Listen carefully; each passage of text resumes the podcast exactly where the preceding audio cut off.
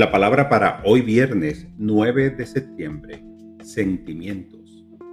Honro y fomento mis sentimientos afables.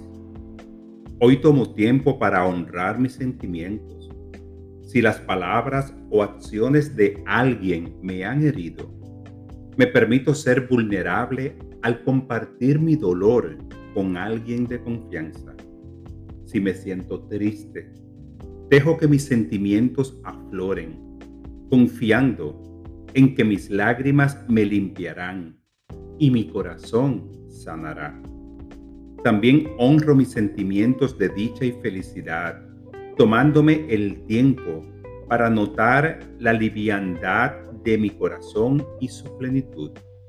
Estos sentimientos llenan y colorean mi experiencia del mundo con brillo e intensidad.